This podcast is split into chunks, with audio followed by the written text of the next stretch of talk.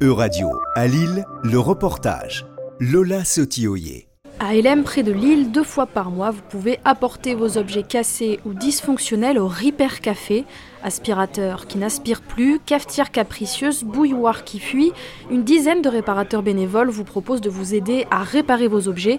Le Repair Café d'Elem est une idée d'Aude et de son mari, Patrick. Ça fait longtemps qu'on a une conscience écologique et qu'on trouve dommage que les gens jettent euh, ce qui pourrait être réparé.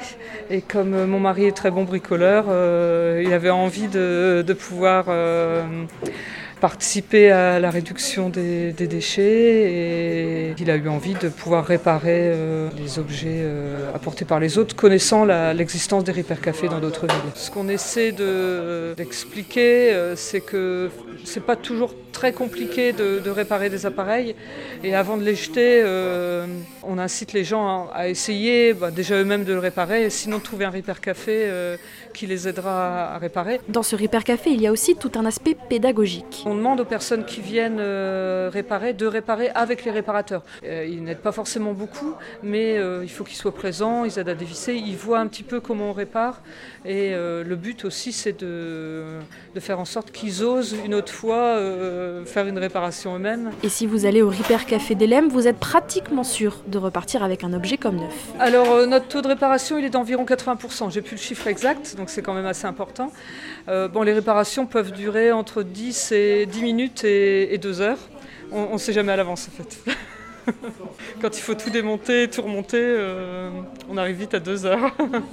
Ce samedi matin, Stéphanie fait réparer son grille-pain et c'est Patrick qui s'en charge. On essaie déjà de, de l'ouvrir pour pouvoir voir à l'intérieur quelle est, quelle est la panne euh, qui est présente là. Donc a priori il grille plus.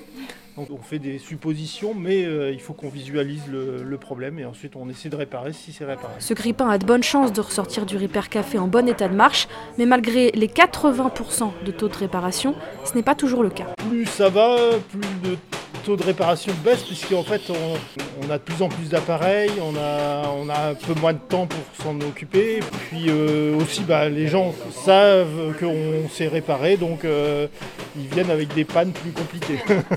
Puis bon, je pense que les gens sont un peu plus formés, euh, ils viennent moins avec des aspirateurs qui sont juste euh, plein de poussière. Quoi. Réparer au lieu de remplacer, c'est aussi ce que souhaite le Parlement européen, qui a adopté le mois dernier de nouvelles mesures visant à renforcer le droit à la réparation pour promouvoir une consommation durable, sachant que année, les consommateurs européens perdent en moyenne 12 milliards d'euros en choisissant de remplacer plutôt que de réparer. C'était un reportage de radio à Lille, à retrouver sur euradio.fr.